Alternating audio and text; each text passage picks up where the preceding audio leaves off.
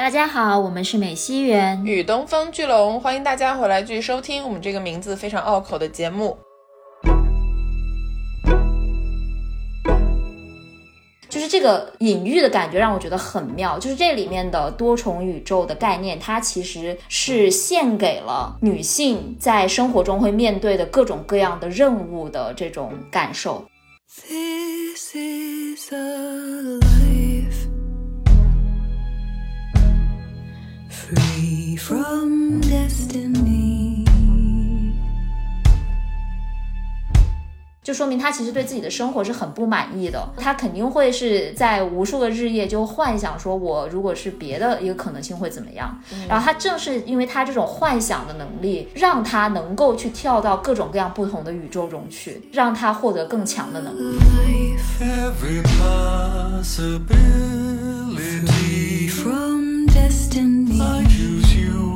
我相信我们都会有这种感觉，就是觉得我好普通，我好平庸，我什么都不会。如果我怎么怎么样，我是不是会有更加成功、更加美好的人生？会经常去幻想嘛？那这个电影就有点像是在 告诉你说，哪怕你现在很平庸也没有关系，就是证明了你有更大的潜力。This is many lives that could have been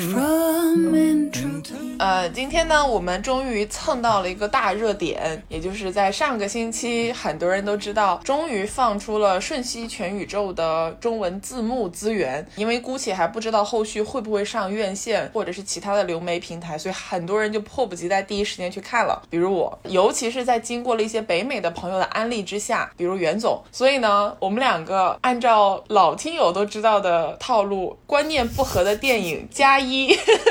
虽然已经有很多的台聊过关于《瞬息全宇宙》的各种分析，它背后的意义，以及很多朋友能够共情的关于东亚母女，还有一些亲情的关系等等，但是我们今天还是决定从我们两个个人化的角度去聊一聊这个片子，尤其是在我跟袁总表达了我对这个片子的一些看法之后，袁总浅聊了一些他认为这个片子好的地方，已经开始有点说服我了，所以我就觉得这期节目是一个让。世界听到袁总的声音的节目，不要给我上那么大的价值，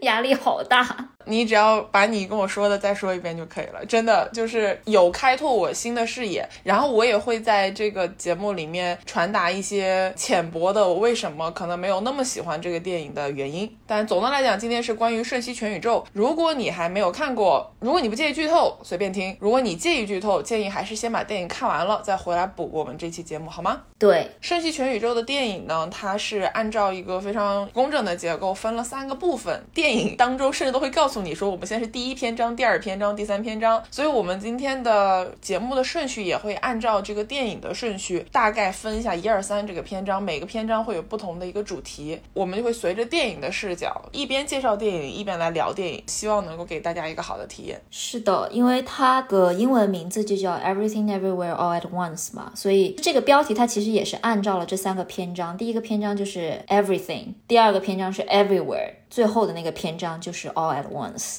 然后我们待会儿来讲讲，就是这几个片名到底就是这几个章节的名字有什么样的意义。然后首先，我觉得讲这个电影，大家都知道一个设定，就是说它是讲多重宇宙嘛，就包括它的这个台湾译名，就直接就是叫妈的多重宇宙。这个译名其实蛮妙的，对，因为它一方面呢，稍微了解过的都知道，就这个电影它的主角 Evelyn，也就是杨紫琼饰演的这个角色，她在影片中的设定是一位母亲。是一位移民到了美国的，开着一个洗衣店的，有点像是一家之主的这么一个角色。虽然她有老公，但老公比较没有没有什么用。嗯，所以呢，就是妈的多重宇宙，就是她也是说，真的就是妈妈的多重宇宙这种感觉。然后第二个呢，就是我们很浅显而易见，就是妈的就是一个国骂嘛。就因为这部片子真的就是给你一种被当头一棒的那种感觉，就你会觉得我靠妈的，就是这种感觉。而且这个电影。里面也有很多三俗的部分，当然了，这个可不要太多了。有的人喜欢，有的人就可不喜欢了。对我我也感觉就是这个这个片子就是呃喜欢的人很喜欢，不喜欢的人就很不喜欢。嗯啊、因为它是个风格非常强烈的电影。然后开始聊之前，可能简单的说一下它的导演背景吧。它导演呢是一个双人组合，叫 The Daniels，因为这两个人他们的 first name 都是 Daniel，一个是白人，一个是亚裔的。然后他们之前拍的一部片子，可能在一三一四年大家听过，就是《瑞士军刀男》，也就是我们熟知的《哈利波特》转型，他演了一个死人的这么一个故事。就是呃，不知道大家就是还记不记得，就是那段时间在社交媒体上，很多人就在调侃说丹尼尔怎么演了个这样的角色。而且他还全裸了。对对对，就是他演了一个尸体，然后另外一个人呢，就是怎么样去驾驭这个尸体，在一个荒岛上面存活了下来。对，是一个很荒谬的一个故事，但是这个故事它奇妙的点是在于说，它其实讲的是关于心理疾病，或者是讲的是那种处于抑郁症中的人，他心中所感受到的那种孤独的感觉。然后这部电影它其实也有涉及到那个部分，我们待会儿可以来聊。嗯，关于这个导演，我还想再补充一点，是这样的，我有个朋友，他也原来是在纽约大学念的本科，他看完电影跟我说，说他原来上本科的时候，会经常去学校附近的一个中餐厅，叫做 Han Dynasty，就是汉朝，原来开在 Philly 的。哦，我也去过那个，I know I know。对他原来开在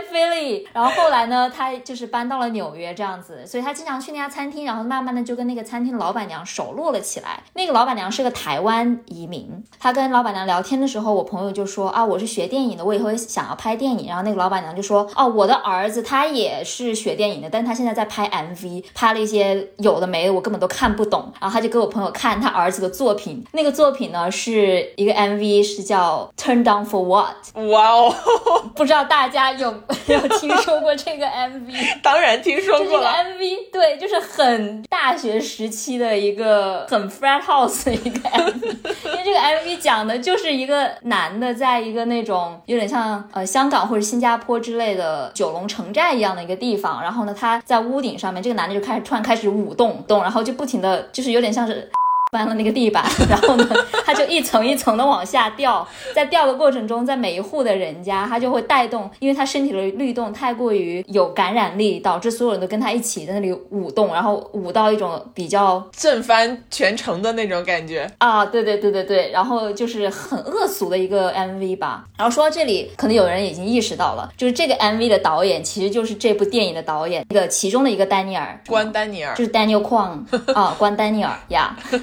对，所以我朋友就跟我讲了这个故事，他说哦，原来我去的那家餐厅的老板娘就是 inspire，就是给这个部电影带来灵感的女主人公。哦，对耶，这样一说，对啊，就是他的儿子，其实这部电影的导演哇哦，就很神奇吧，真的很神奇。嗯，嗯好了，就是讲了一些废话，然后我们开始进入正题。嗯哼，对，刚才已经提到了嘛，就是这部片子是一个多重宇宙设定的片子。多重宇宙这个概念，相信大家已经都不陌生了。我们已经看到了很多类似的在啊、影视还有呃剧作中，但是这部片子其实给多重宇宙赋予了一些很新鲜的意义。然后呢，这几重意义我们待会儿会马上来拆解。但是首先呢，可能简单讲一下这部片子是如何开场的，因为我觉得很有意思。这部电影的开场，其实在短短的大概十十五分分钟之内，会被就是眼花缭乱，然后轰炸式的语音和剧情塞满了你的头脑。呃，因为这部片最开始就是讲 Evelyn 她在那个洗衣店里面，她的从早上开始就会遇到的一些各种各样的琐事，包括但不限于他们要报税，就是他的税务出了问题，所以呢，他就呃一开始的时候就是在一张旁就是很大的桌子上面摆满了账单，然后 Evelyn 在埋头的去看这些账单，在对账。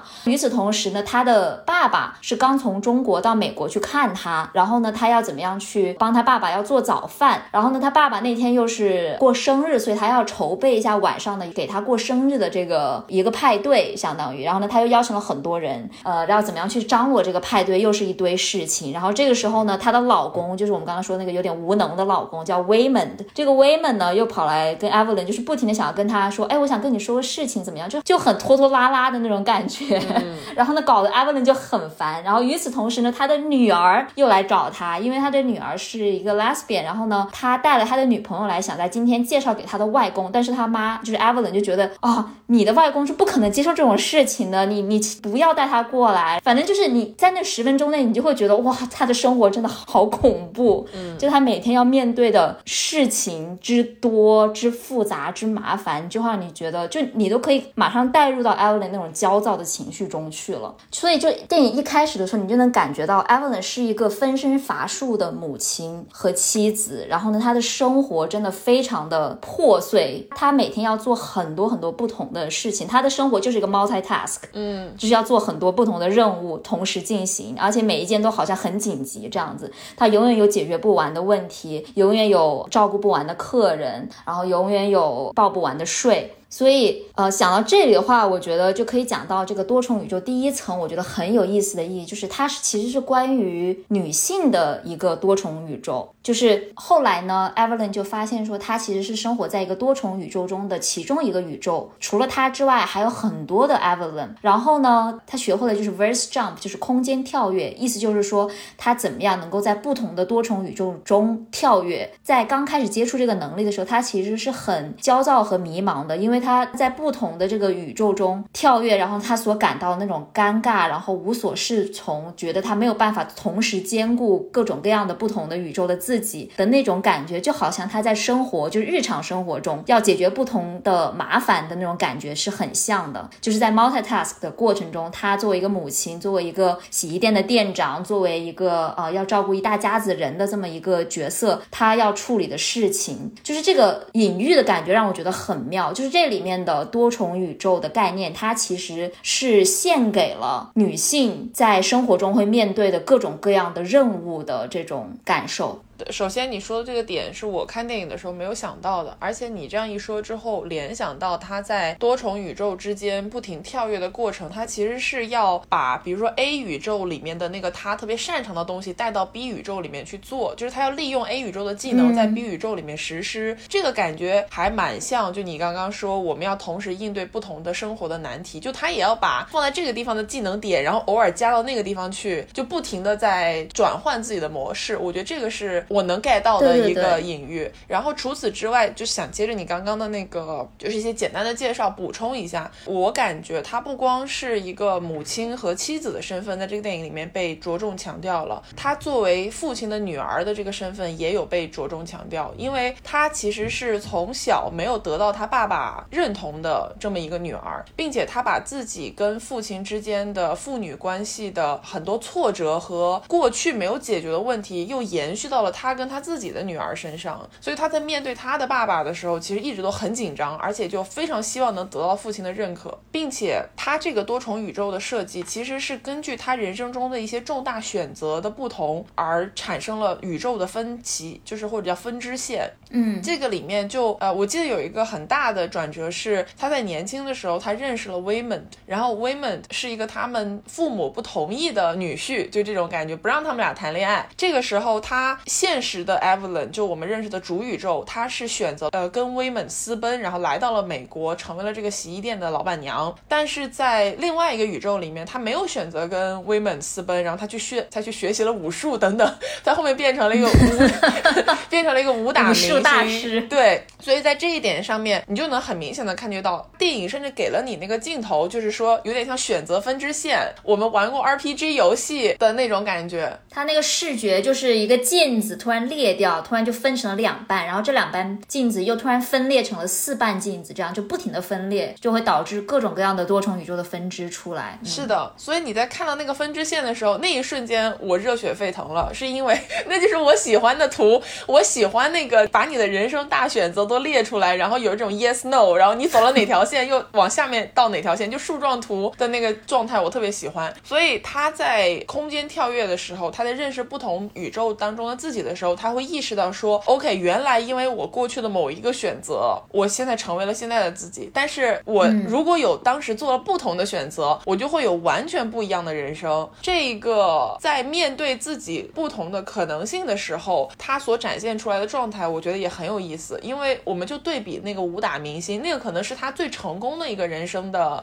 范本了。他在看到自己有可能成为一个技艺也很强、名气也很强，就是也不用为为金钱所困的自己的时候，他第一个反应说：“哦，那我当时如果没有跟威猛私奔，会变得很好，我的人生是不是会更好？”对。是的，所以其实这个多重宇宙也意味着是，好像是 Evelyn 她因为母职，或者说因为妻职，或者是因为她所做的一些决定，而导致她所丧失的那些其他的可能性，其他的可能性加在一起，就变成了她的这个多重宇宙了。就是这一点，我觉得是很妙的。然后还有一点，就是要说明一下，就是这里面的设定是说，你为什么能够变得很强？原因是说你可以去跳到不同的空。空间宇宙中去，然后你能获得它的能力嘛？你能跳跃的这个跨度越大，你所能获得的能力就越多，你就更加能够随心所欲的去得到一些各种各样奇怪的能力，包括比如说小拇指打人的能力啊，或者是双脚变得特别灵活的能力，就是在那个手指都变成了香肠手指的那个世界里面，就大家都是要用脚来交流，就是脚来弹琴来做事情，对。然后我想说的这个点是在于说，在 Evelyn 刚刚呃有了这个能力的时候，是因为 Waymond 另外一个 Alpha 宇宙中的 Waymond 跳到了他的这个主空间里面去。然后呢，那个 Waymond Alpha Waymond 就对他说：“You are the worst of all，就是你是所有 Evelyn 里面最差的一个。这也是为什么你的能力是最强的。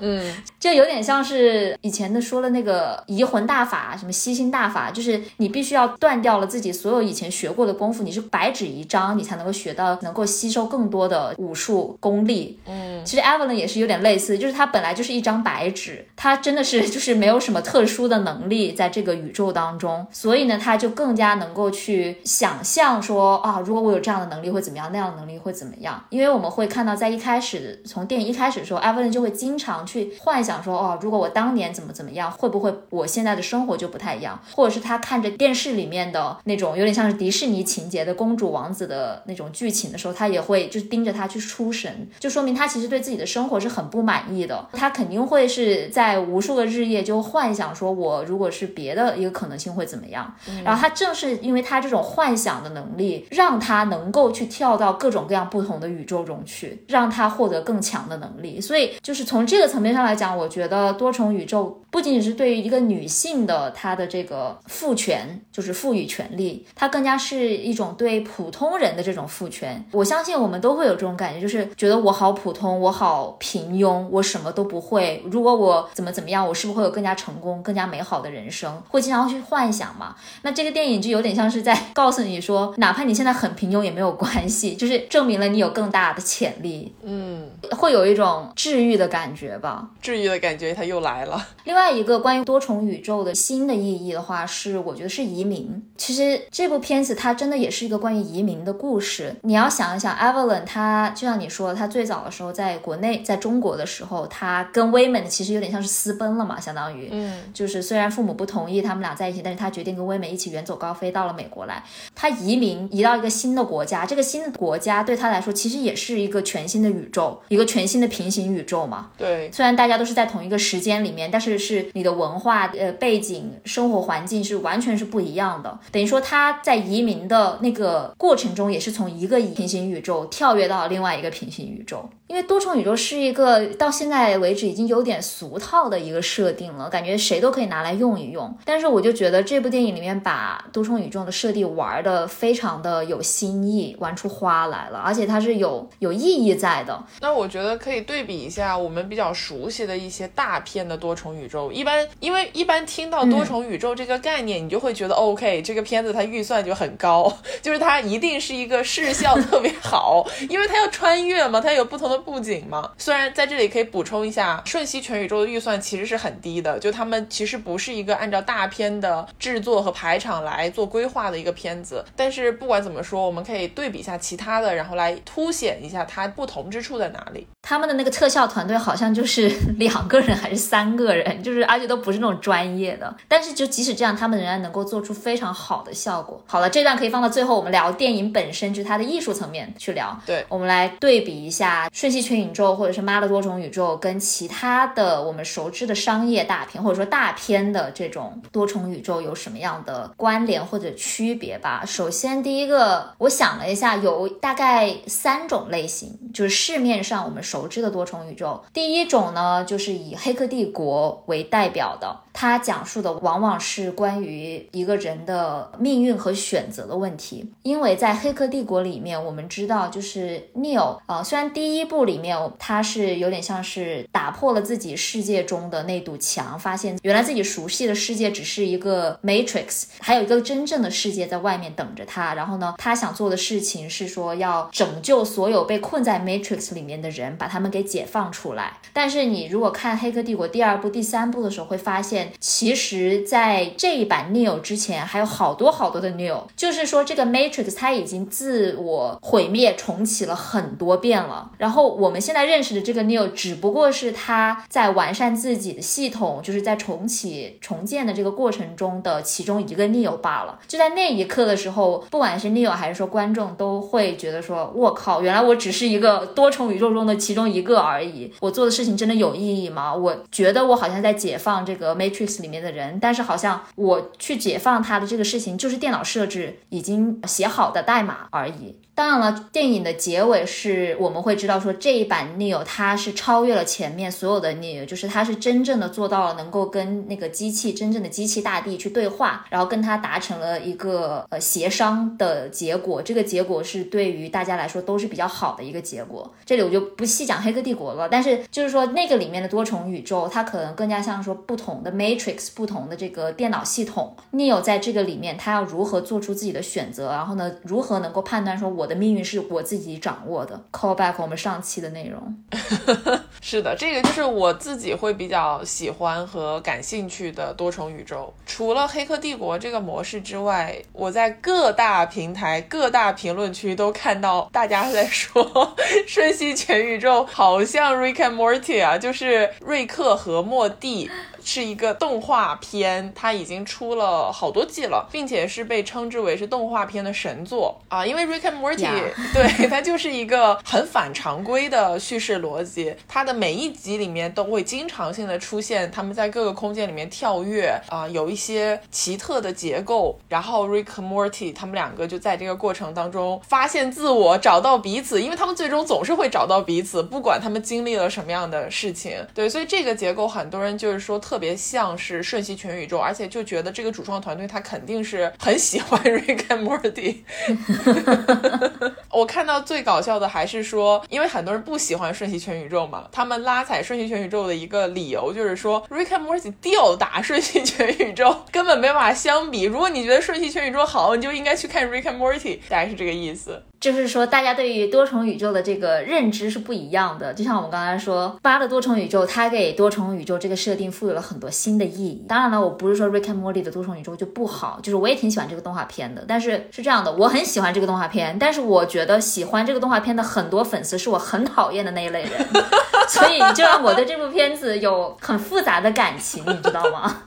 ？OK，因为 Rick and Morty 它的主创也是两个人，然后那两个人呢，我觉得是其中有一个人他是主要是负责动画里面那种恶搞的东西，很荒诞的一些情节是那个主创他的这个特色，然后另外一个人的特色呢，他更多的是讲哲学上的东西，讲思辨上的东西，有时候也会讲政治上的东西。嗯，然后他写的那个台词和剧本，你就会觉得会比较有意思一些。但是我就不展开了，就我们也不是在安利 Rick and Morty，但是我知道就是很多人会觉得会把。这两部片子去做比较，因为《Rick and Morty》也是关于多重宇宙的嘛，然后也是关于两个亲戚，因为《Rick and Morty》是爷孙组合，爷孙，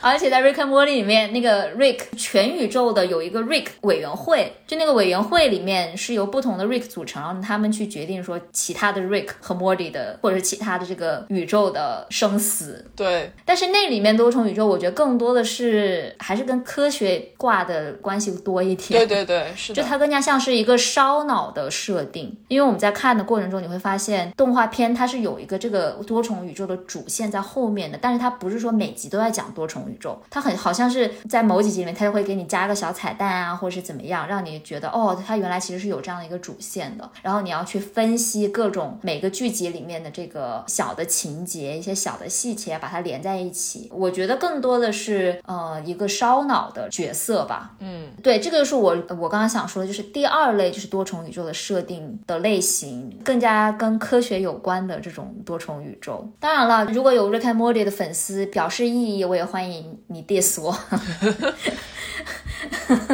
对，毕竟我也不是 Rick and Morty 的这个专业学者。好，然后就可以说到第三大类，我们经常会看到的，那就是超级英雄电影里面的多重宇宙，特别是以漫威为首的。以漫威为首的多重宇宙，我第一个想到的是呃 Doctor Strange 奇异博士，对吧？奇异博士的第一部里面，那个大魔王是从另外一个空间来到他们空间，他就是通过这个不停的循环战胜了这个大魔王。这个感觉怎么说呢？就特别超级英雄吧。对，呃，他没有太多的科学背景设定，他也没有太多关于选择的设定，他就是怎么说，你就知道他一定会战胜他，不管他是用什么样的方式。所以在这个漫威的超级英雄的设定里面，它其实只是一种表达方式。说白了，就是多重宇宙是有点像这个电影炫技的一个方法，它本身的存在并不能表明出一些独特的东西。就在我这里看来，它只是一个工具宇宙，就这种感觉。对，其实我也有同样。的感受，就是在超级英雄的漫画或者说电影宇宙里面，多重宇宙更加像是一个续命药。你说啊，这个宇宙里面的这个人死了没有关系，他在另外一个宇宙里面还会存在的。那我们就讲另外那个宇宙里面的故事吧。然后就是他感觉他可以用这个设定无限的给这个英雄这个角色给他续命命，然后你可以无限的展开你的故事框架。因为大家知道是在灭霸把 这个世界，就是整个宇宙里面一半的人口都消灭了之后，就好像你会觉得比灭霸更厉害的反。派角色还有吗？然后漫威就说哦是有的，因为我们有多重宇宙。然后呢，他们现在不就在拍各种多重宇宙的这个系列电影了吗？你就会觉得它就是感觉只是就像你说，它只是它的一个工具而已，让这个 IP 能够继续的盛行下去。然后还有一点就是你刚刚也是提到，就是说这个多重宇宙在电影本身的话，它的功效其实就是让这个超级英雄有更大的就是拯救世界的这种舞台呃能力啊一个舞台，对对对，它拯救的不是世界，而是多重宇宙。哎，除了这个，还有比它更厉害的吗？但是就是会很空洞，就是这个多重宇宙，你把它换成多重国家或者多重地区，好像也没有什么太大的关系。其实，嗯。对，所以我最开始在看《瞬息全宇宙》之前，我一直以为它是一个漫威式的多重宇宙。对，我看预告片的时候，因为杨紫琼也有打戏什么的嘛，就感觉虽然是个普通人，但好像是觉醒了超能力的那种状态啊。是的，所以我对他的一个初始的印象是这个，结果看了之后就说，嗯，不是我想象的那个样子。是我一开始看那个预告片的时候，我也以为说，哦，这可能就是一个关于亚裔的超级英雄的这么一部片子。所以他在最开始上映的时候，其实我是没有去看的。但是我身边人不停的有人去看了之后回来告诉我，这部片超级好看，你一定要去看。我说它是什么类型？然后所有人都跟我讲说，我也不知道这个是什么类型，但反正你就必须得去看。然后我就去看了，回来之后我不就马上给你发信息说，哇，这个片子真的太好看了。但是我没有办法跟你形容它是什么类型。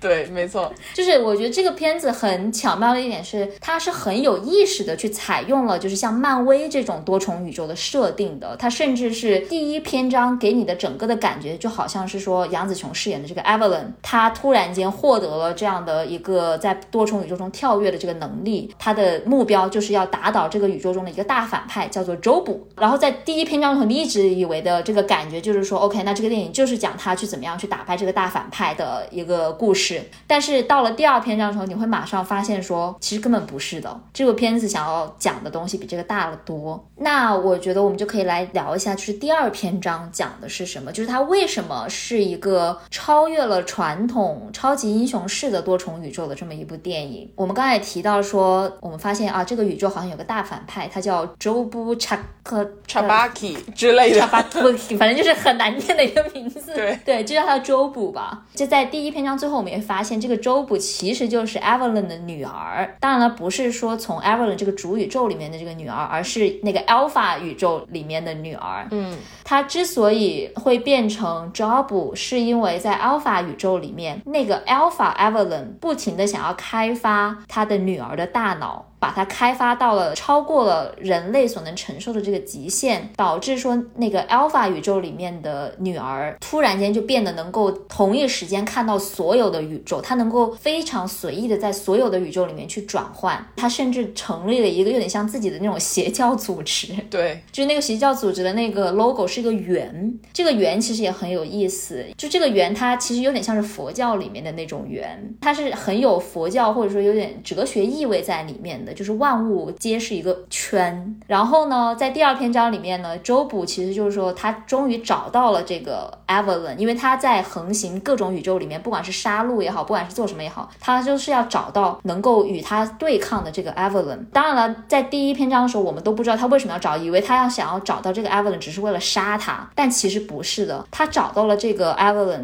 所谓的全多重宇宙最强的这个 Evelyn 的原因，只是说想让也让他看一看自己所看到的这个多重宇宙，所体会到的这种虚无。就是当你能够看到所有的东西，当你能够意识到自己或者说每个个体有多么渺小的时候，其实你就很容易陷入这种虚无的情绪中去。嗯，然后呢，他就把 Evelyn 带到了他的这个宫殿里面去，就出现了一个巨大的 bagel，就是贝果。然后他就说啊，我为什么把所有的东西都放在这个 bagel 上面呢？它就会变成一个 everything bagel。当然，这个梗我觉得还是比较美式的，因为 everything bagel 是美国就是 bagel 里面的一个很常见的一个品类，就里面就在那个上面啥都有，啥都有。对，因为因为一般你会说我想要个芝麻的 bagel，或者是我想要一个放了什么盐的 bagel，但是呢，在 everything bagel 上面是啥都有的，等于说他就创造了一个这么一个 everything bagel，其实就是有点像是一个黑洞啦。对，然后他就把这个东西创造出来，说他就展示给 Evelyn 看，然后 Evelyn 看了之后，就是其实是被吸引进去了，因为他也是第一次就是体会到了这种能够超越时空的洞察能力。然后你就会发现啊，原来这个周补，也就是他的女儿，在不同的多重宇宙里面寻寻觅觅，其实只是为了找到他一个能够理解他的人，一个能够理解他的母亲，对，让他能够看到同样的东西。所以这个是很多人看完这部电影的最大感受嘛，就是说它是一个东亚母女电影嘛。这个电影本质核心要探讨的东西，在多重宇宙的表象或者是表现形式之下，是传统东亚语境下的母女要怎么互相对待彼此，怎么理解对方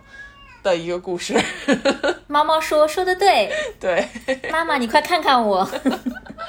因为在 Alpha 宇宙里面，Evelyn 是过度开发了她的女儿 Joy 的大脑啊，让她的女儿变成了周补。但是在我们主线剧情里面，这个开着洗衣店的 Evelyn，她的女儿就是一个普通的女儿，然后她的女儿跟母亲之间有非常多的隔阂吧。最大的一个问题应该是因为她的性取向问题。她的母亲在一开场的时候就当着她的面非常直接的说了，不是每一个妈妈都能接受自己的女儿是同性恋。但是她虽然说我接受了你有女朋友，其实她仍然对这个事情有点耿耿于怀的那个意思，她会很在意女朋友的穿着打扮。就觉得他是不是有点太过于中性化了？然后他也很在意，你不能公开出柜，就你不能告诉你的外公这件事情等等。所以以这个性取向为一个切入口，我们能看到这一对母女，他们其实在日常生活当中是有很多传统的管教与反抗的关系在里面。也是为什么在主世界的这个女儿也会觉得说，一直都感受到一种我跟你说话其实也没有人在乎，就是我哪怕告诉你我怎么想，你也不会真的理解我的这种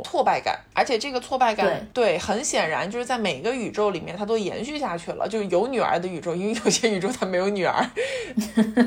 是的，这也是为什么很多的观众，包括我们身边的很多朋友，看完了这个片子之后，觉得特别能感受到共鸣的点，在于自己可能在成长过程中也跟母亲有过类似的对话，或者是冲突，或者是觉得自己不能够被理解，没有被倾听啊，你对我有很多要求，我就是达不到，那能怎么怎么办呢？类似的这种 frustration 是的，然后我感觉就是这部片子里面的 Joy 或者是周补他们共享的一个点就是这种挫败感，而且这个挫败感不仅仅是针对自己的母亲、自己的家庭，呃，也是针对于整等于说有点像整个世界。因为我的感受是，这里面的周补或者是 Joy，他是有一种抑郁症的倾向在的，他是有很强的这个自毁倾向，包括他去见了那个 Everything Bagel，他见了那个。黑洞，他其实是有点想是自己直接跳进去，就直接毁灭了结了，自己离开现在的这个生命，说不定会有更好的，会发生更好的事情，说不定那个世界，那个黑洞的世界才是更加适合自己的。嗯，就是我感觉那个 Everything Bagel 其实有点像是对于抑郁症的这种黑洞的一个一个隐喻。然后我其实也有听到或者说看到有很多的观众，他对这个电影产生共鸣的点也是在于此，就是他们可能经历了，就是自己作为在青少年时期，或者说甚至是现在，都正在经经历这种很虚无的、很挫败的，对整个世界就是有点觉得自己很无能为力，然后什么事情都没有意义的这种感受，这种黑洞中。然后在这个情况下，其实你可能很希望有个人去理解你，嗯，能够看到你所看到的这种虚无，去感受你所感到的这种无力的感觉。这也是为什么电影里面的 Joy 或者是周卜，他就是硬要找到自己这个最强能力的这个妈妈妈，让他也去看一下这个虚无的世界到底有多虚无。但是在这个时候，就是到了那个电影发展到后面的时候，你会发现说，就 Evelyn 他在某一刻时候突然间意识到说，其实我有时候不应该就是想要去控制自己的女儿。他意识到了自己才是造成这个女儿变成周卜的这个呃，或者说陷入这种抑郁情绪的一个导火索，因为他对女儿的要求，对她的束缚，让她变成了现在这种样子。那她他就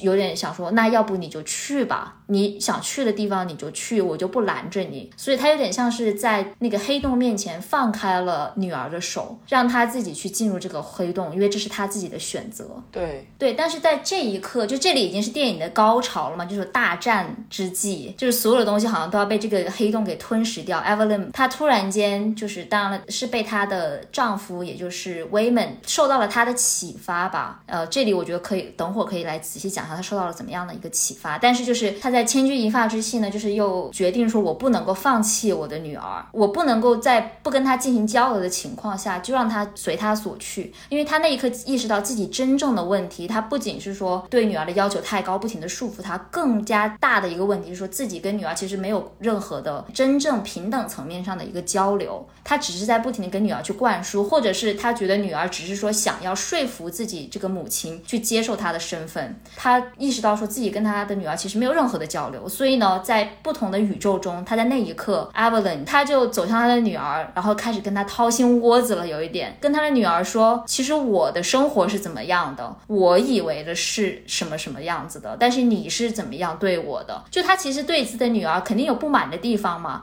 但是他其实不太会把这个所有的事情跟他女儿摊开来说，但是在那一刻，他选择去进行交流、进行沟通，而正是因为他的这个举动，让所有宇宙中的 Joy 感受到了说，哦，原来我的母亲她是她没有说完全的放弃我，她甚至开始就是她开始走向我了，要跟我去平等的尊重我，跟我去交流。所以呢，在最后那个时候呢，就是大战的那个宇宙里面的 Joy，也就是周卜，他走出了他的那个黑洞。对，然后这里是电影的一个很大的争议点，因为很多人没错，对这个剧情的展开不是很满意。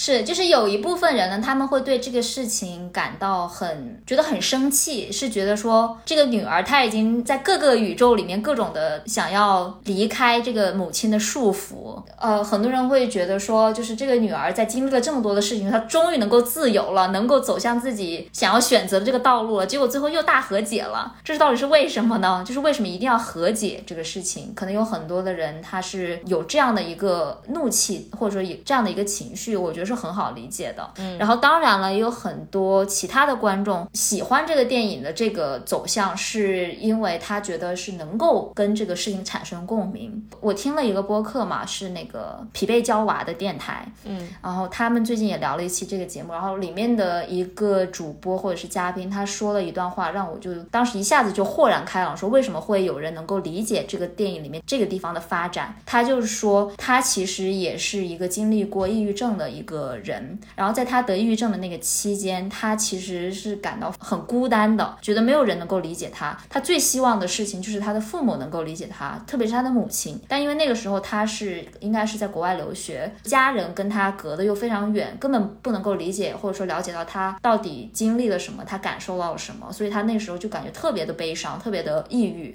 特别的虚无，甚至会觉得说，我既然我的存在是这么虚无了，那创造给我生命的那个女人，我的妈。妈，她的存在是不是就跟我一样是虚无的？所以就是在这样巨大的一个拉扯和纠结过程中，她感觉非常的痛苦。就是 Evelyn 要在放手的那一瞬间，她自己心里就在想说：她你为什么要放手？你不能放手，你不能像 Evelyn 的父母一样，在她当时决定要跟威猛私奔到美国的时候，放开了她的手，让她去了。因为 Evelyn 的父母跟她也是有很多这种历史遗留问题，对的。然后他们也是那种很典型的，就是管束很严，然后不不怎么会交流的。这样的一个家庭。对，那个主播就会说，你为什么要放手？你不能放手啊！所以当最后结局的时候，那个 Evelyn 决定去接纳自己的女儿，她不仅接纳，甚至是决定去跟她进行，就是主动的去跟她交流的时候，展现自己的人性的那一面的时候，他就说，哦，我感觉到了，就是就是那一瞬间那个温暖的感觉，嗯，所以他当时就非常的感动，非常能够起到共鸣。所以我听完他那一段的时候，马上就是很快就能理解到说为什么这个电影是这样的一个走向。想而且特别联系到我们刚才讲过，就是感觉那个 bagel 是关于抑郁的、抑郁症的一个隐喻。对对对，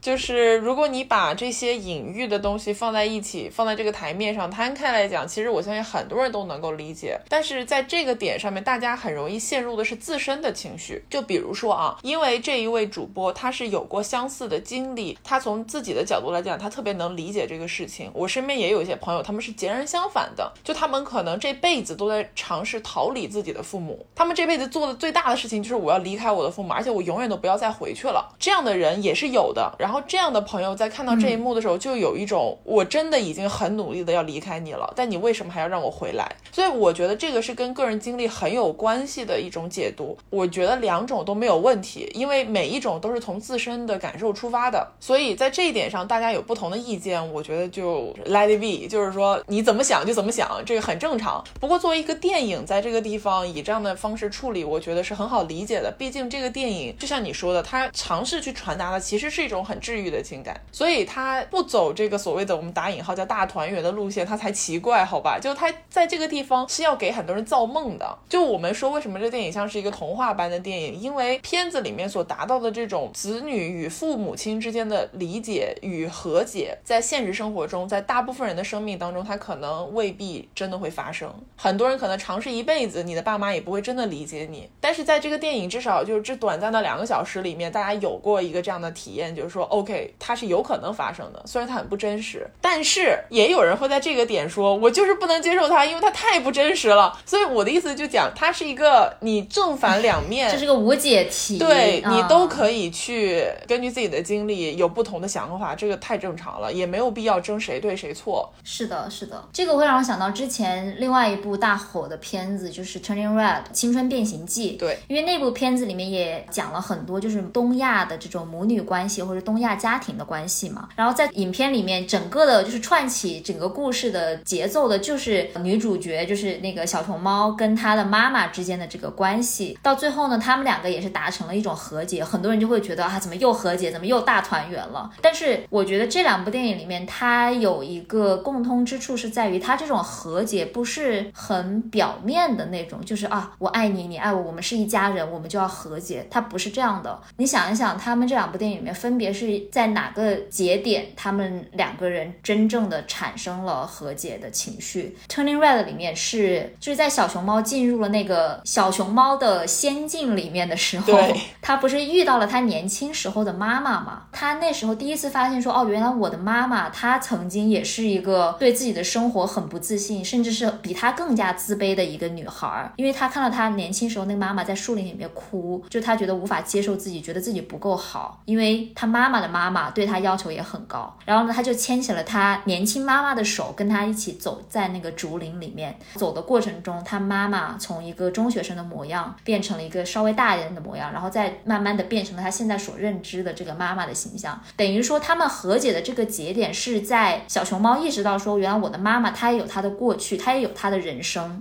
他意识到了说，他妈妈的过去的人生的那一刻，他们进行了这种更加平等的这种交流。然后呢，在这个电影里面，就是《妈的多重宇宙》或者《瞬息全宇宙》里面的，其实也是有点类似的，因为他的母亲也就是 Evelyn 第一次在 Joy 面前展露了自己真实的情感，有点像是在，甚至像在抱怨一样，就是你知道我每天有多累吗？你从来不告诉我什么什么事情，怎么怎么怎么样，在他面前展露出自己内心真正的这种感受，等于说他是把他当成了一个朋友去跟他进行这样的交流，而不是一种上目线的说教式的说你应该怎么怎么样，你应该听我的，你现在做的是不对的，所以他们这种母女的和解是基于一种，我觉得是基于沟通。我确实同意你说的关于基于沟通这个部分，而且这个会让我很强烈的电影给我的感觉啊，就是说在东亚母女这个非常特定的语境之下，因为我们知道它有一套传承了很多年的一个 pattern 一个模式，好像只有拨开母女这个天然的具有权力不对等的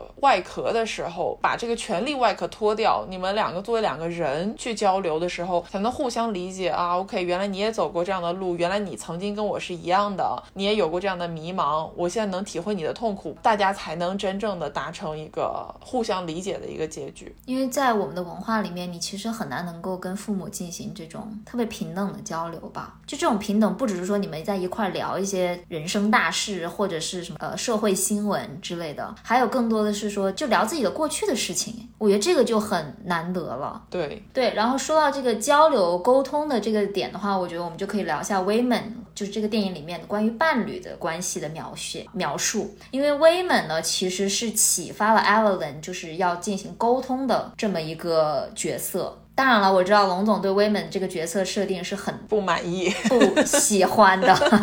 对，但是我觉得可以说一下威猛这个角色。嗯，我们俩刚才讨论的时候，就是一致同意说，威猛在这个电影里面有点像一个工具人，他甚至有点像传统的那种电影中一个圣母的形象。它有点像那个我们以前看的那种特别大男主的动作片，比如说《零零七》或者是《Mission Impossible》那个《碟中谍》，就是那种类型的片子里面总是会有一个工具女主角嘛。然后这女主角她的主要作用，大部分时候做一个漂亮的花瓶，在某一些特殊的节点启发这个男主角是哦，OK，你心中是有爱的，或者说你心中是有某些特定的想法，你要相信自己是个英雄，不拉不拉。然后这个男主角就会有一种 OK，你说的对，然后他就开始走向了终极的 battle。然后 Women 在这个片子里面，对于 Evelyn 的角色，它其实是有差不多的一个功效，就他在片子的大部分时候，你都会觉得，哦，他好像是一个家庭地位当中比较弱势的一个人，他说话也吞吞吐吐的，他在 Evelyn 掌权的这个家庭里面是属于一个受到指使的，或者说 Evelyn 让他干什么他就干什么的这么一个地位。但是在最关键的节点，他点醒了 Evelyn，然后就是说 Be kind，然后然后我就很不满。我先让你说，你你先说完吧，你先说完吧，你先骂完，然后我们再。我不满的点非常直观的第一个感受就是，为什么在一个 难得的东亚五十多岁女性主演的电影里面，甚至可能是六十多岁，我不记得杨紫琼具体多大了，也不确定这个片子给她的设定是多少岁。最终，她是通过一个男人的点醒，让她就是终于发现了自己人生的道路。这点直观上我很不满。然后后来我反思了一下，我为什么会有这种直观性的不满，是因为我觉得我们刚刚也说过那种传统的大男主。主的片子的一个配置，在那些片子里面，那种女性角色真的就是纯粹的工具。她除了大部分时候展现让人悦目的画面以及关键时刻的一些话语之外，她没有任何的功效。但是在这个片子里面，其实我觉得给 Women 的人设塑造是非常好的。Evelyn 在这个片子里面最大的一个挫败感是来源于她报税，报税这个事情一直不顺利。报税的过程中，她有点像是独揽大权，她自己要把这个事情解决掉。虽然中间威猛多次在他报税的过程中提出说，我可以跟这个报税的官员去沟通，但是都被 Evelyn 拒绝了。但实际上后面给了一些篇幅在告诉你说，如果威猛去沟通，他是能沟通到位的。就是说他其实自己是一个有能力的人，只是 Evelyn 就不让他发挥自己的能力。包括 Alpha Raymond 他穿越到这个主世界之后，他给 Evelyn 进行了很多教导、指点等等，你就会意识到，其实威猛这个人他是一个有能力的人，他只是一直选择藏。而不露，隐而不发。到了最后，他通过自己的生活的哲学告诉 Evelyn，就说这个其实才是你应该要前进的道路的时候，我的爆发点就是在于他仍然是塑造了一个非常大智慧的一个男性形象。然后这个男性形象，不管他平时有多么的低调，但是在关键时刻他是可以力挽狂澜的。这个认知让我很不爽。虽然我看到你翻白眼了，就是这个会让我觉得有一种，就为什么又是这种情况呢？我有个问题啊，在你讲这一段的时候，如果 Women 不是个男的，他是个女的呢，你还会对他有这么大的不满吗？会好很多。OK，那我的点可能是在于说，这部电影里面他对于性别角色的塑造，其实是有一点点去性别化的。我完全能够想象这个电影如果 Women 不是一个男的，他是个女的，因为这部电影有其他的一个多重宇宙里面，Evelyn 是是一个 lesbian 嘛，她是跟另外那个就是报税的那个大姐在一块儿，就是是同性伴侣了，所以就是我能够想象到，就是说如果 Women 不是一个，就她身上没有很男性的特征，就像 Evelyn 身上她没有特别女性的特征，她的所有的女性特征可能更加多是说加在她身上这种母职，就是作为母亲的这个角色，或者说就是照顾人的这个角色。但是她本身就是你说她从外貌上来看，她的这个人物弧光来看，就我不知道，我觉得她不是一个就是特别就是不是那种很典型的女性形象。我能理解你想要表达的点，但是我认为 Women 她客观上她是一个丈夫这件事情本身，它是一个不可否认的事实，她就是以一个男性角色的身份在说这些话，在做这些事情的。所以最后一个男性角色的出现，给我的感觉是有点当头一棒，我就觉得啊，again 又来，就那种心情。可能我没有太把他当成一个男的吧，在这这个里面，我接受你的说法，纯粹主观表达嘛，这个是我对这个电影很大的一个问题。嗯，呃，除此之外，另外一个让我很不爽的点是，Wayman 跟他说 “be kind”，就是在最后大战之前，因为 Evelyn 就已经，因为他变得很厉害了嘛，他就可以打败各种人。Wayman 就有点像说，你不应该去打败他们，就你要类似于就是你要去沟通，或者说你要去化解他们。这个 “be kind” 其实我是，这是我个人的问题，就。我不喜欢电影里面出现这个类型的说法，我不喜欢 be kind。我们之前在聊那个奥斯卡那集的时候，不是聊过三块广告牌吗？我对三块广告牌的一个非常大的好感，就是来源于他没有让你 be kind，就是他愤怒就让他愤怒啊，就 let her burn，就是有什么问题，就为什么这个世界永远的告诉我们 be kind，我不行，就是这个是我个人的点，我不喜欢电影这样告诉我们这些事情。呃，我能理解他这个电影的表达，也能理解他想要传达的东西，但这个不是我的取向。所以在那个时候，这两个第一 buff 叠在一起出现的时候，我当时对这个大结局就非常的有意见，还不是因为他们和解，就是因为中间这一段 women 出现的剧情。我是挺喜欢比看的这个 哲学观点的，嗯，就是我觉得这个是我们现在就是这个时代需要的东西，说的大一点的话，或者说至少是我个人需要的。就是在最后有一段，不是说那个某一个宇宙里面报税的那个大姐就过来要抓 Evelyn，因为他们没有及时的提交相关的一些证据或者是材料，他们要把这个店给关掉，要把洗衣店给关掉，把他们全部抓走。在这一刻，那个时候的 Evelyn 他已经放弃了，他已经就是自暴自弃了。他说我我不管了，反正我能够跳到这么多宇宙，我何必要管这一个宇宙的破事儿呢？但是在这个时候，他默默的发现身边的 Women 在那里扫地，因为他已经就是愤怒到把所有的东西扔出了窗外，砸碎了玻璃，留下一地的渣子。然后旁边 Women 就是在扫地，就慢慢把那个玻璃一片一片的这样子的捡起来。就那一刻是，就会让我觉得说，OK，生活还是会继续的，嗯，那种感觉。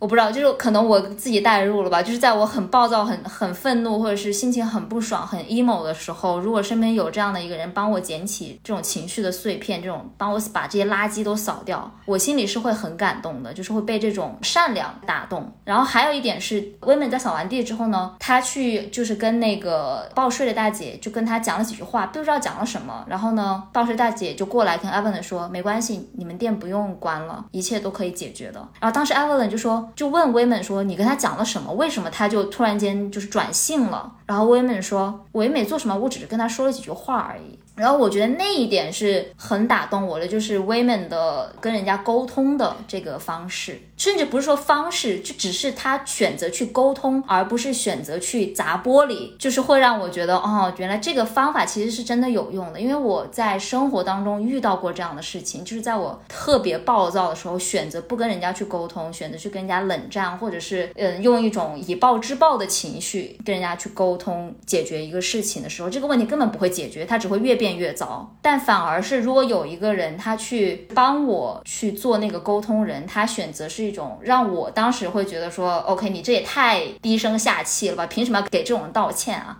但是呢，他去做了这样的一些事情，就是跟他好好的讲话聊了之后，对方也马上就软下来，然后呢，很好的就解决了这个事情。就那一刻，我觉得意识到说，OK，原来我的情绪是不必要，就是很多时候可能为了争一口气，不是，就是不是经常会说不争满。馒头要争口气嘛。对，就有时候我就是放不下那个气，但是其实如果你放下那个气的时候，这个事情可能就很好解决了。当然了，我非常理解你说的是，就是当一个人在很愤怒的时候，尤其是他有权利进行他的愤怒的时候，如果旁边有个人直接跟他说：“你干嘛要生气啊？你就做个好人就好，好声好气的就好了呀。”我觉得这个我能够 get 到你说，就是这件事情会让我觉得很不爽。但是我觉得可能另外一个去看的一个角度，至少是关于 be kind 这件事情，在更大的一个尺度上面，be kind 是能够比愤怒去争斗、去吵架更加好的一种解决问题的方式。OK，我觉得这就是我们俩的人生观的不同了。嗯，对我相信也是很多看这个电影的观众的人生观的不同所导致的观感的区别。因为我觉得，对于一个尤其是像电影中的 Evelyn 这种，她这一辈子其实都没有一个真正的机会做自己。就是说，我要随心所欲的活着，这样子就对他来讲，拥有了这种能力，虽然也是一种诅咒了，就是他要做很多的事情，跟很多人打架，要面对自己身边真实的困境，但是他终于有一个可以随心所欲的做自己，就在这一刻，我什么都不用管，我就是宣泄我的愤怒也好，或者说我就是想要砸烂这个破宇宙也好，无所谓，就是他已经难得的拥有一次这样的机会了。我的感受是这样的，在现实生活中，其实大部分时候别人都会让你 be kind，或者像你说的 be kind 是一个更加好的能够解决问题的方法，反而让很多人，尤其是女性，尤其是中年女性，就她们有很多压抑了的情感爆发不出来，宣泄不出来。Evelyn 是一个非常非常幸运的人，在这一点上来讲，可能是这种现实的困境就会让我觉得，如果你已经能够燃烧，那你就去燃烧。如果你已经受够了这种生活，你就受够了。嗯，就像你说，就是每个人的价值观不同，他所喜欢的东西、能够感受的东西是不同的嘛，这是很容易理解的。Be kind 和 talk 这两点，我觉得是这个时代很缺少的东西。对，刚才讲了第一章和第二章，然后第三章的话，其实我们刚才已经聊到了一些了，因为第三章其实非常短，讲的就是一个最终的结局。它结局就是说，Evelyn 在经历了呃所有的事情之后，他仍然决定说留在自己就是在开洗衣店的这个宇宙中，他没有说选择去当大明星或者是去做其他的事情的宇宙里面，他选择留在了这个宇宙中，并且过着他的看似平凡的这种日子。然后这个结局也是有很多的争议嘛，就有的人会觉得为什么又是大团圆，就是又是和解了。就像你刚才说的，就是为什么他有这么强的能力了，他可以做那么多的事情，他会选择坐在一个堆满了账单的桌子前面。我就觉得这个结局是肯定是有好有不好的吧。不好的点就像刚才说了，他到最后还是一个就是有点像是和解了，或者说就是规训的这么一个结局。嗯，但是你要从另外一个角度去看的话，就是这个可能是给现在正在经历中年危机，或者是说正在经历某一些困境的女性的一个慰藉吧。嗯，就至少她们能够在没有办法逃脱、没有办法像真的就是 Evelyn 这样子能够逃到别的平行宇宙受的这个能力的情况下，他们还是能够好好认真的活下去，继续自己的生活。对，因为这个东西其实也是现在很缺。少的就是很多人都在会说，就拿女性的状态或者是女性的解放来打个比喻吧。有的人会觉得女性结婚，它就是时代的糟粕，就是这个婚姻制度或者父权制度的一个压迫，你就不应该结婚。但是有的人他也是，就是他选择结婚是他们自己的选择，不管选择婚姻还是选择子女，做一个母亲还是不做母亲，她选择去追事业，就我们都会觉得她都是有意义的，因为这是他们自己的选择。就哪怕这个电影。结局，艾 l 伦他选择做一个所谓平凡的洗衣店的老板，那也是她的选择，她她愿意，她开心就好了。对，而且如果他真的选择了，比如说用自己的能力去到另外一个宇宙开始生活的话，的那个感觉就是，如果你没有这个能力，你的生活就永远都解决不了了。就他会传达一个特别悲观的价值观，你知道吗？是。好，说了这么多的话，我觉得可以进入我们本期要聊的内容中最后的一个大的板块，就是它作为电影本身，它有什么样的可取之处，以及它对于亚裔电影的意义在哪里？因为首先不可否认的是，这部片。片子不管是在北美还是在其他地方都获得了非常好的票房和口碑。比如说我现在在美国这边，我能看到非常多的，就是不只是亚裔，很多各种各样的人，他们都会去看了这个电影，看完之后觉得这是神作。这个是在至少我经历过的影史上面短暂的这个十年左右吧，是没有看到过，就是有一亚裔电影可以做到让所有人都惊呼哇，他拍的真好。嗯，而且甚至都不是因为它是一个特别典型的亚裔题材，或者说种族题材，就是亚裔这个元素在整个电影里面，它只是它的一个环节而已。他还讲了很多其他的东西，像我们刚才聊过的多重宇宙的这个意义，然后呃，关于家庭关系、母女关系、伴侣关系的这个解读等等的，它有很多层的这个解读的方式，还有抑郁症啊、虚无主义、存在主义的探讨等话题。但是不可否认说，这部片子是我觉得是有点像象征着一种亚裔电影的这种崛起。真的，一就我觉得特别的了不起。嗯，虽然前几年这几年大家会看到越来越多亚裔的电影，但是之前出的几部电影大家都不是很看好嘛，或者说觉得还是很刻板印象，比如说像是 Crazy Rich Asians 啦，摘金奇缘，摘金奇缘，对对对，简直是我我到现在还没有看，其实，但是就根本不想看的，真的很难看，就那个真的太脱离现实了。然后再包括比如像花木兰呀，或者是上汽，其实上汽我觉得。呃，是有进步的了，但是它并没有获得很好的票房和口碑。嗯，然后今年反而是出现了两部，一个是《青春变形记》，就是《Turning Red》，我们刚才提到的是皮克斯的一部动画电影，然后就是这一部《妈的多重宇宙》或者是《瞬息全宇宙》，它是获得了普遍的这个好评和大家的共鸣的。嗯，所以我觉得这个是很很值得骄傲的一件事情吧。而且你想想，杨紫琼她在一个采访里面就有说到，你看看我，我现在。还能够当一个武打片的主演，就是那一刻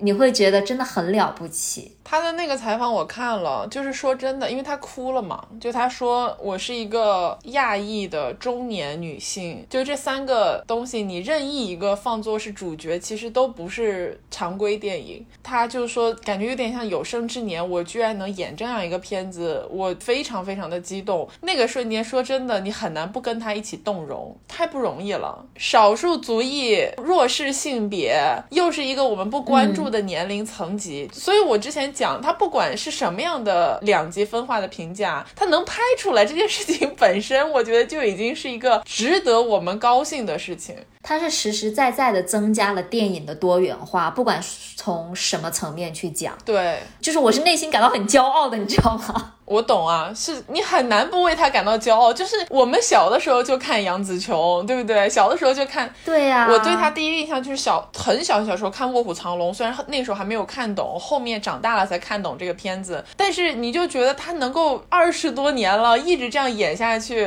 还能等到这么好的机会，哦哟，太开心了。而且其实这个剧里面其他的主创人员，包括主演，他们都有各种各样很啊很让你动容的一些故事吧，比如。演爷爷的那个，对不起，我忘记了他的名字。我知道他是那个《生活大爆炸》里面的中餐老板。对，就是他。其实大家都觉得很眼熟嘛。然后呢，在前几天的时候，他的名字好像终于登上了，就是呃，星光大道不是有条路吗？那条路上面就是有很多的星星，每一颗星星就是在这个影史上面值得留下一笔的一个人。然后前几天的时候，他终于在那条路上有了他自己的一颗星星。哇哦！就那一刻你会觉得哇，他熬了，他现在已经八九十岁了呀。你想他出道的时候，肯定是个更。加难以想象的艰难的一个环境，然后再有就是，虽然你不喜欢 Women 这个角色 哦，但是他是个很厉害的人。我看了他的一些那个背景故事，对，就 Women 他是一个越南裔的华人，我记得就是演 Women 的演员叫关继威嘛。然后他其实出道的第一部片子是那个《夺宝奇兵》几，我忘了，反正是一个续集哦，《夺宝奇兵二》，他在里面演那个夺宝奇兵的男主角。的身边跟着的一个亚裔的小男孩，然后那部片子出来之后，其实是被群嘲的，就是大家普遍的不喜欢那部电影，很大一部分原因是觉得说，哦，那个男呃，就是男主身边怎么突然出现了一个亚裔小孩，而且他很烦人。我没有看过那部片子了，但是显然他的评价不是很好。然后从那之后，关继威就是有点像吸引了这一部片子，是他继那个角色之后第一次担任电影的主要角色。当时就真的是我看完他的故事，就是觉得哇，扬眉吐气，真。他是这些年一直在做幕后，感觉他没有放弃电影这个行业，只是没有好的台前的机会给到他去参演。是呀，对，然后另外还有一点是我特别喜欢这部电影的原因是它里面有太多太多的类型片的元素是我喜欢的了，而且它采用了这些类型片的元素，并且超越了他们。比如说我们刚刚也提到，就是关于多重宇宙的这个设定嘛，它是很有意识的去采用了这个设定，并且给它注入了新的元素、新的意义。然后另外的话就是像是这种武打片，就因为武打片也是就是亚裔电影的一个刻板印象吧，或者说是一个经典的类型。这一部里面的武打 就很喜欢人很喜欢，不喜欢的人也很不喜欢。他给我的感觉更加像是像周星驰功夫那种感觉，就是他武打很强，但是里面有很多的无厘头的元素，嗯，甚至有一些特别恶搞、特别三俗的东西。就那那些桥段，比如说什么拿打架呀，呃，很抽你的脸。对，或者是说，因为他们在就是跳跃宇宙的时候的一个触点、触发点、触发机制，就是说你必须要做一些匪夷所思，就是平常人不会做的事情。比如说，你就从公共场合撕一块粘在墙上的口香糖，把它嚼下去，这个已经是最轻程度的了。对，还有很多就是你会觉得莫名其妙，什么要坐在一个，我还不说，要是某些东西插入你的 某些部位。那段真的太三俗了，我当时就哇，这个片子里面真的很多屎尿屁，就是先说在前面。我知道，对，就是这种屎尿屁的内容，其实很像一些三俗动漫，就是像《银魂》呐、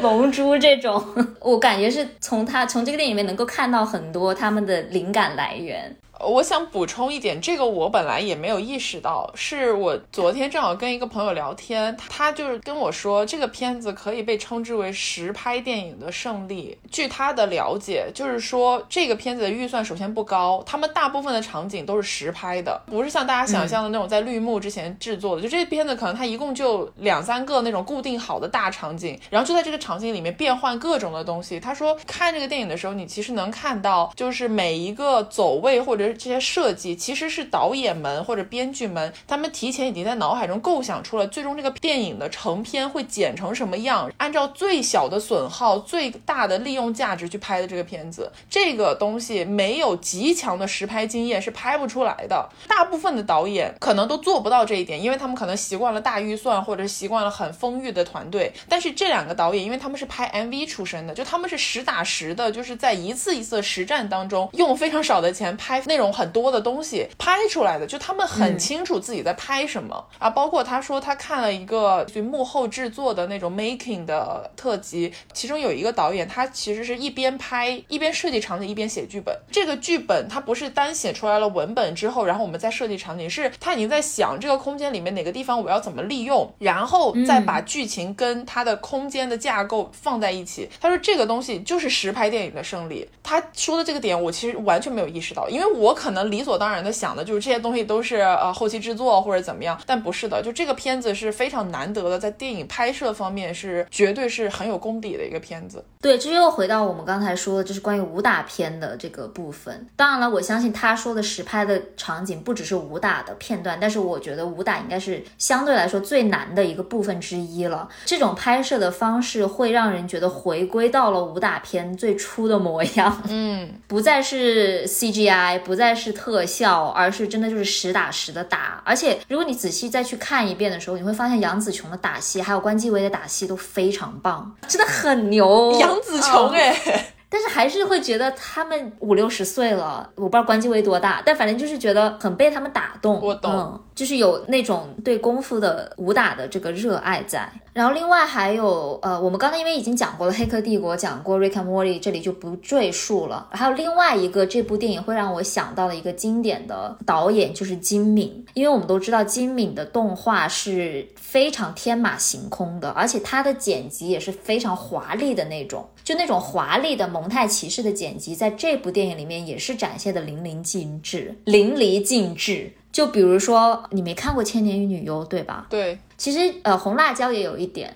千年女优是一部呃剧情我很不喜欢，但是不得不承认它的作画还有它的剪辑是非常高级的。包括呃在红辣椒里面你也能看到，就是它的那种场景的转换，就是在梦与现实或者说虚拟与现实之间的这种转换是非常无缝的，会让你觉得一下子就身处在各种各样不同的世界当中，你不知道你是在梦境里面还是在真实的世界里面。然后我觉得这种就是跨时空的、跨次元。的这种跳跃剪辑的方式，在这部电影里面是非常多的能够看到。这部片子的剪辑真的太妙了，它可以在短短的几秒钟之内，马上给你讲述就是多重宇宙到底是怎么回事。我看这个片子的时候，会想起我前段时间看了一个动画电影，叫做《心理游戏》。这个片子评分也很高，如果大家感兴趣，可以去看一下。是汤浅证明拍的一个从表现手法上非常非常天马行空的一个动画片。我在看《瞬息全宇宙》的时候，就经常会跳回到那个感觉，因为他们呈现的那种视效梦幻一般的感觉，还有就让你有点摸不着头脑的前后文是非常相似的。但是我在这里转。转折一下，那个片子我看完了之后，我就非常深刻的意识到这个风格不是我的菜。包括我为什么在一开始说我们俩不是取向不同的电影加一嘛，在这里 call back 一下，就是说了这么多瞬息全宇宙，其实个人来讲，这个片子不是我的菜。它的表现手法中间的那种呈现方式，是我认为你可以这样做，但是你用别的方法也可以，可能会更对我的胃口的那种片子。但这个不是我的菜，这个事情不会阻止我认为他在表现手法上有。有创新，或者说他在某一些艺术方面做成了大家会喜欢的效果，就我觉得这个是两码事。我相信有很多的观众可能也会觉得说，OK，这个片子它采用了这么多新颖的方式，但是不管怎么样，好像我没有被打动到。我觉得这个是 OK 的，没有任何一部电影可以做到说全世界人都喜欢它，可能除了《肖申克的救赎》吧。这个意思就是说，大家有自己的电影品味是很正常的事情。《肖申克的救赎》也不是所有人都喜欢，但毕竟是 M IMDB 的这个霸榜 Top One，对不对？就拿它做例子，感觉是最保险的。那最后我也来说一下，我为什么特别想要给大家推荐这部电影吧，因为它真的是一部创新之作。就不管你喜不喜欢这种风格，不管你对这个主题有没有呃别的想法，但是不可否认的是，它从视听语言到它讲述故事的方法，以及它所传达的东西，它怎么样去把呃影史上面经典的一些元素糅杂在一起，打碎重塑。等等的一切都造就了一个独树一帜、非常清奇、非常特别的电影。嗯，在这里的话，我就顺口就是夸一下 A 二十四这个制片公司，因为他们一直都是在打造这样呃特别新锐，然后颠覆传统，让你看了一眼就忘不掉的这种电影。比如说像是呃 Moonlight 获了奥斯卡最佳影片的《月光男孩》，然后还有前几年我印象特别深刻的一个叫《Midsummer》，就是《仲夏夜之梦》。就这些电影，他们都会有一种独特的怪诞。的感觉，你看了很不舒服，但是你看了后绝对会忘不掉，而且会吸引你不断的想要再回去重新再看一遍的这种影片。好，那说回呃瞬息全宇宙，我其实想了想，它的主题与其说是爱，不如说这个故事讲述的更多是关于寻找。比如说像 Joy，他在陷入极度的空虚，呃，陷入一种孤独、呃虚无的漩涡中，他是如何寻找理解、寻找他的母亲，呃，寻找一种解决方法或者说一种出路吧。他一开始以为的出路可能是死亡，但是后来其实电影也告诉我们，他找到的这个出路其实是回归生活本身。Evelyn 也是这样的，就是她是在作为一个中年妇女，面对分身乏术的这种很多无解的难题的人生的时候，她是如何去寻找出路的？然后在这个多重宇宙的这个设定之下，啊，因为她的超能力就是能够跨越不同的宇宙去吸收别人的这个呃长处嘛，所以她寻找的不仅是说自己失去的东西、失去的人生可能，更多的也是在寻找她可能存在的这种潜力。所以关于。寻找这个母题，我觉得是我们每个人都一定会面对的一个人生的难题吧。所以，不管是从它的主题到它的电影风格，我觉得都是特别独树一帜的。呃，希望大家啊有机会的话，一定要去看一看，然后再来判断说你喜不喜欢这样的风格。但是它绝对是非常特别的一个存在。好吧，那不管你看过还是没有看过，希望大家喜欢我们这期的节目，感谢你们的收听。然后，如果你喜欢我们的节目啊，欢迎在各大播客平台订阅《美西元与东方巨龙》。如果你想要加入我们的听友群，就可以在微信公众号搜索“元与龙”，然后在后台回复三个字“听友群”，就可以获得呃加群小助手的二维码啦。那我们就下期再见，拜拜。好的，拜拜。